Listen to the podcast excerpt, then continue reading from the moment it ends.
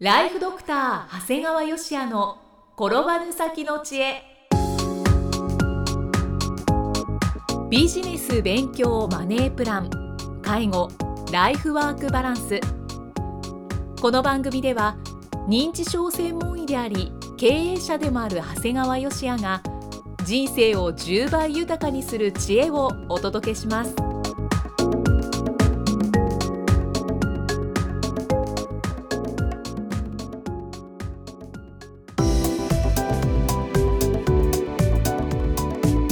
こんにちは、生きみえです。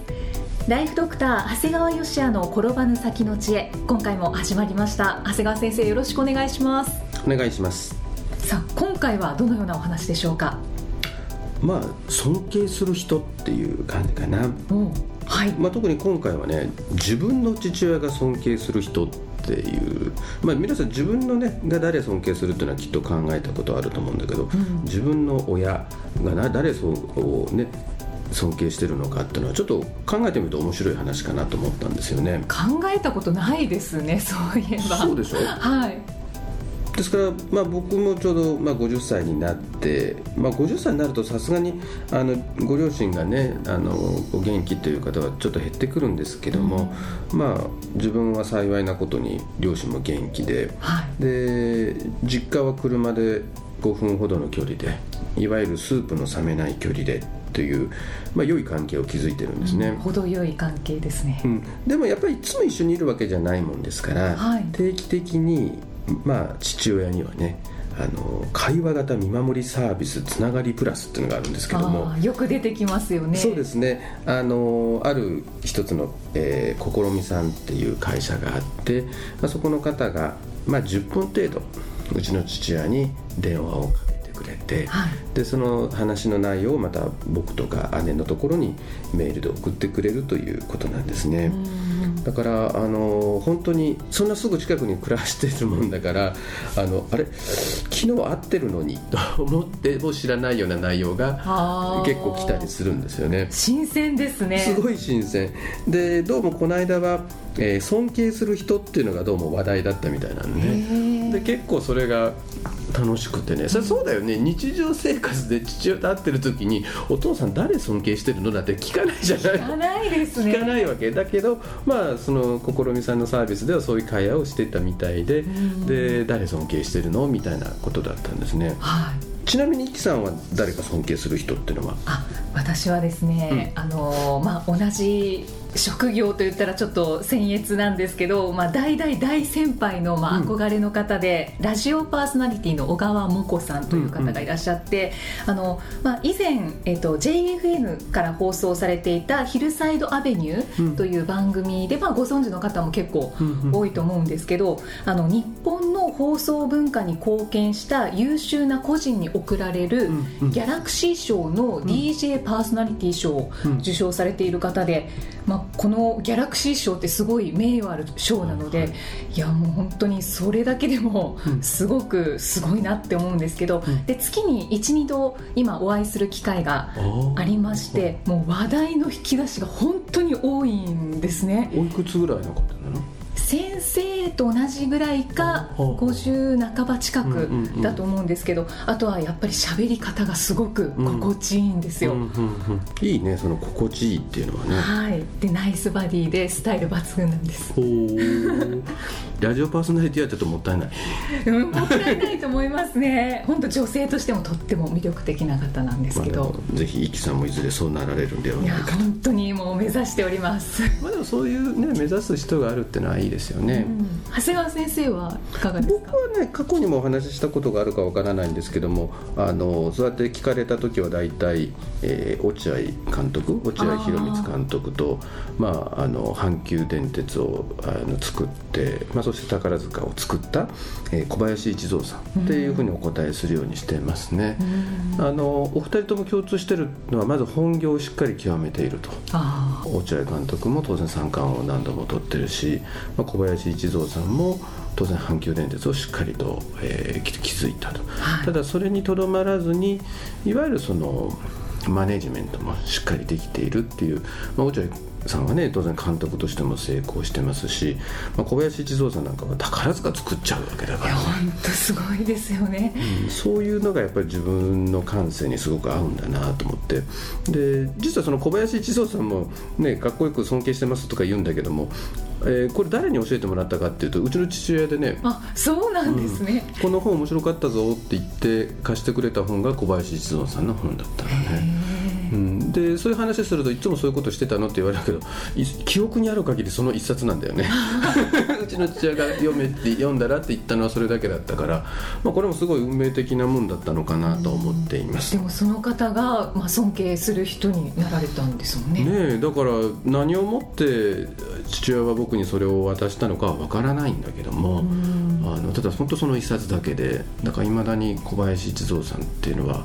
あの素晴らしいなと思って、まあ、自分もそういう、まあ、医者として当然きちっとやるんだけども、まあ、そこをさらにマネジメントしてこう多くの人にね、えー、関われたらいいなと思ってるっていうと、まあ、すごい影響力のある話だったなと思うんですけども。うそうですね。ということで、えー、父親の会話の一部をぜひイキさんご紹介してください。ではご紹介させていただきます。今はうちの公認会計士さんは尊敬するね常に目標管理を徹底的にやって後のフォローをしっかりやらせるということが普通の人にない力があるんですよ。目標を持ってそれを毎月フォローするとかね。仕組み作りをうまく持っていく。帳簿を見るだけではないんですよ。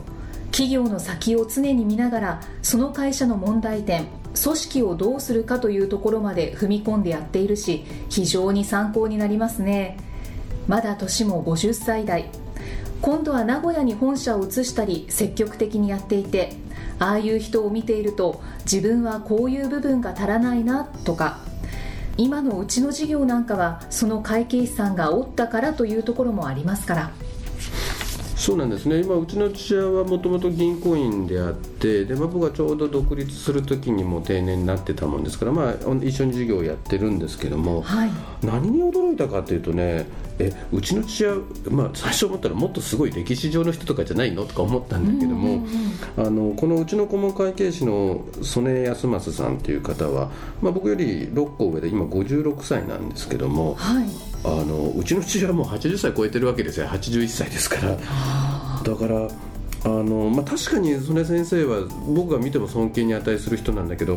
80歳超えてなお自分より30歳近い若い人を尊敬する。そんな私の父親もこれはすごいなと思いました。そうですね。若い方を尊敬する。うんこれは学ばないかんなというその姿勢をね、うん今自分より30下の人尊敬できるかって、まあ、当然まだ50だからあれなんだけどその感性は素晴らしいなというふうに思ってあの聞いてました。だからこの「試みプラス」さんの,、ね、あの電話見守りサービスっていうのは最初実はやるまでこれどこれ意味があるサービスなのかなと思ってたんですけど、はい、とてもあの面白いですね。いや本当ですね。あと長谷川先生のそのお父様はやっぱりあの新しいものをこう常に求めてらっしゃるのかなっていうのを感じますね。81歳でねはい かっこいいと思います。はい、はい本を紹介します。はい。いきなりですが。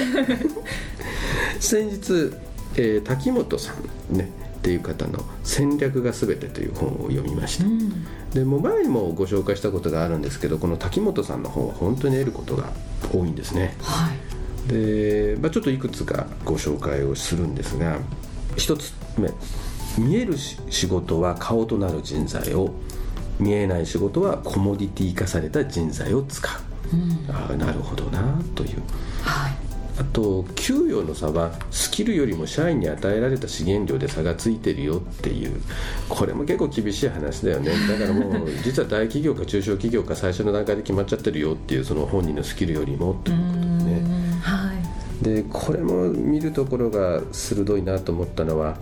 映画の強行成績と原作の人気はリンクしていない。あえー、いわゆる原作という希少なスキルも大掛かりな映画という儲かる仕組みの中ではコモディティ化してしまうんだねなんか悲しいですね。そうですね。だからでもそういう見方だからすごく原作がいいよくても映画化した時って原作者っていうのはあまり儲かってないよと、まあ、原作が売れるということはあるんだけど映画になって原作者が儲かることはあまりないよと。あとやっぱさすが戦略家だなと思ったのは個人の強みを生かしてチームで勝つ、ただしそこには分業と熟練が前提となるとこれねどっちも偏っちゃうんだよね。個人の強みばかりにいってしまう、まあ、特に医療介護の現場なんかそういう要素があるんだけど、うんはでもだからといってだからチームで勝つのが大事だからって言って今度チームチームって言っちゃうとそこに熟練がないとダメだよっていうことなんだよね。だからある程度の熟練も必要だけどきちっと分業もいるということだね。あとねこれは僕はもう本に関わってるから、まあ、本当によくわかります。はいネットビジネスは利益を上げることに徹している、既存のメディアビジネスは利益を上げるメカニズムが弱い。だから新しく出たネットビジネスっていうのはもう利益を上げることに徹してるんだけど今までのふ古いタイプのメディアビジネスは利益を上げるメカニズムが弱い。これ何のこと言ってるかっていうと出版社なんだよね。あ出版社は読者の注文に合わせてコンテンツを作らない多種多産型アプローチであるこれ面白い。僕もう本当に自分本やっててね僕まさにこの通りだと思ったの。あそうなんですね。なんで本が売れないかってこれほど読者が何を読みたいか考えずに作ってる人たちないなと思う。自分たちがこんなこと書きたいんですみたいなもので本出してるから売れるわけないんだよね。だから多産多種型アプローチ。だから今増刷がかかる本が2割ぐらいしかないと言われてるんだよね。あ後のものは出したらそのまま消えてってるという8割方は。8割もでその中で優秀な編集者はコンテンツの精査いわゆる本を作るということと販売戦略の両方に通じてそれをうまく組み合わせた人がヒットを生み出すことができるんだよっていうことなんだよね。先生があの最近出されたあの本は、もう本当に売るためにより多くの方に読んでもらうためにっていうアプローチをされたんですよね。されてるしそこに販売戦略もきちっと加わっている当然本の内容をそういう形に作り上げてなおかつ販売するを考えてるあだから売れてるんだなと思いましたね。あとこれ面白いよね、まあ、いくつはまだ若者だからあれだけどはい。若者に苦言を呈する人たちは自分の頭の古さやダメな若者しか集まってこない自分のネットワークに危機感を持つべきだ。確かにね僕思う時あるわけ。最近の若いやつすげえなと思ったりするわけ。やっぱり情報を持ってるから例えばちょっと稼いで昔だとちょっと稼いだらバカみたいに使っちゃってなんか家庭もお金も全部パーになっちゃったみたいなやついるわけなんだよねはい。もう今でもねそんなことみんな知ってるわけよ。自分たちでちゃんとだからきちっとお金をが稼いでも人間的にも素晴らしくて家庭も大事にしてお金の使い方もシステムなんとかいるわけよね。だから本当にねあのそれでさらにビジネスではもう僕らの知らないようなインターネットだとかいろんなことをマーケティング技術を使っていくわけだからはい。確かに今の若いやつはなんて言ってるのってそれはあんたの周りがおかしいだけだよだよね。警鐘を鳴らしてくれてるね、そうそう僕だから良かったなと。僕は自分で思ってたの。最近の若い人すごいなと思ってたからその感性は間違ってなかったんだなというふうに思いましたね。はい。あとねこれは面白かったね。企業が大学教育に求めてるのは思考力。多様な視点。あとコミュニケーション能力だよ。っていうことで。でねこれ厳しいこと書いてたビリギャルのこと。これ実は僕も思っとったの。あのビリギャルは受験が最高の成果だった人大学では解が一つでなく自ら問題を設定して仮説を立て自分なりの結論を導く。このビリギャルの人は本来大学で学ぶべきことを学べていなかったことが就職がうまくいかなかった理由だってこの竹本さんはバッサリと切ってた。はあ。だから受験が目的、で目受験がピークだったという。だから次で大学教育をきちっと受けて学ばなかったもんだから就職で、えー失敗してるんだということ。実際僕も個人的には思ってたのはいつまで受験時代のことを言ってんだと、うんみんな受験で学んでるんですよ。でもそんなことみんな忘れて次新しく大学教育で行ってるのに大学出て就職も失敗してその後一般社会人になっていまだに大学入試のことベラベラ喋ってるっていうのは僕ちょっと何なんだろうと思って。それは一般の受験をくぐり抜けた人間はみんな受験に対してはあれに近いことは言えるんだよね。だからまあいい加減にしといたらっていう、まあ、でも感じることはあるよ。だってあれで利益出したのは作家は当然ミリオンセラーになったから儲かってるしだからあのモデルになった人は何も儲かってないわけですよね。そうですね、うん、だからそのあたりかなっていうところで、まあ、つにお母様で出てきてとかいうことがあるんだけど、まあ、もう少しちょっときちっと学んだ方がいいのかなっていうことですね。あとこれも鋭い視点ですね。日本という国は初期に成功を収めても戦略がないため最終的には失敗してしまう。しかし意思決定のまずさを現場力で乗り切ってしまう。これは日本の特徴だよねだからプロジェクト X とかねテレビ NHK であったんだけど、はい。あんなものって本当言ったら戦略のなさを露呈してるんだけど現場がとにかく優秀なもんだからもうなんとかクリアしていってしまう。まあ、いつもながらこの滝本さんの方はすごいなと思いましたので、まあ、これはおすすめですね。はい。戦略がすべてという本ですね、うん、ピンときた言葉があった方もいらっしゃったんじゃないかと思います本もご紹介いただきました。ありがとうございます。ありがとうございます。では最後に長谷川先生のもう一つの番組ご紹介いたします。タイトルは診療より簡単。ドクターによるドクターのための正しい医療経営の勧めで医療法人ブレイングループが実践し構築した医療経営の方法を余すことなくお伝えしています、えー、こちらは登録者さんどんどん増えていますよね。そうですね。あのー対象が、まあ、医師や歯科医師なんてつけてる割に半分ぐらいやね医師や歯科医師。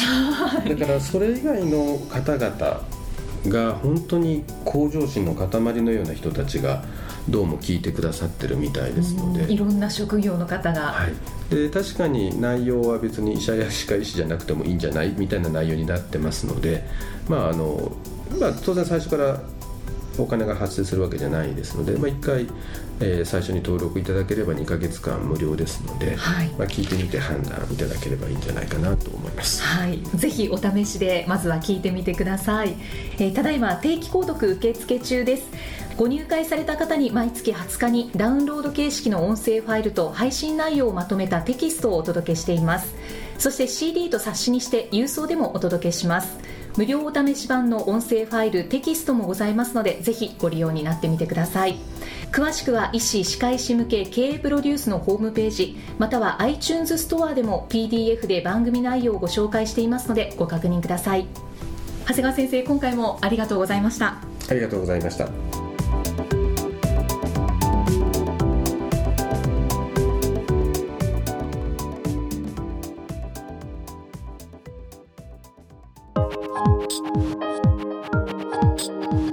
放送はいかがでしたか？番組ではご感想や長谷川よしへのご質問をお待ちしています。番組と連動したウェブサイトにあるホームからお申し込みください。URL は http コロンスラッシュスラッシュ brain-gr.com スラッシュ podcast スラッシュ http コロンスラッシュスラッシュブレインハイフン -gr.com スラッシュポッドキャストスラッシュです。それではまたお耳にかかりましょう。この番組は提供ライフドクター長谷川芳也。プロデュースキクタスナレーションは生きみえによりお送りいたしました。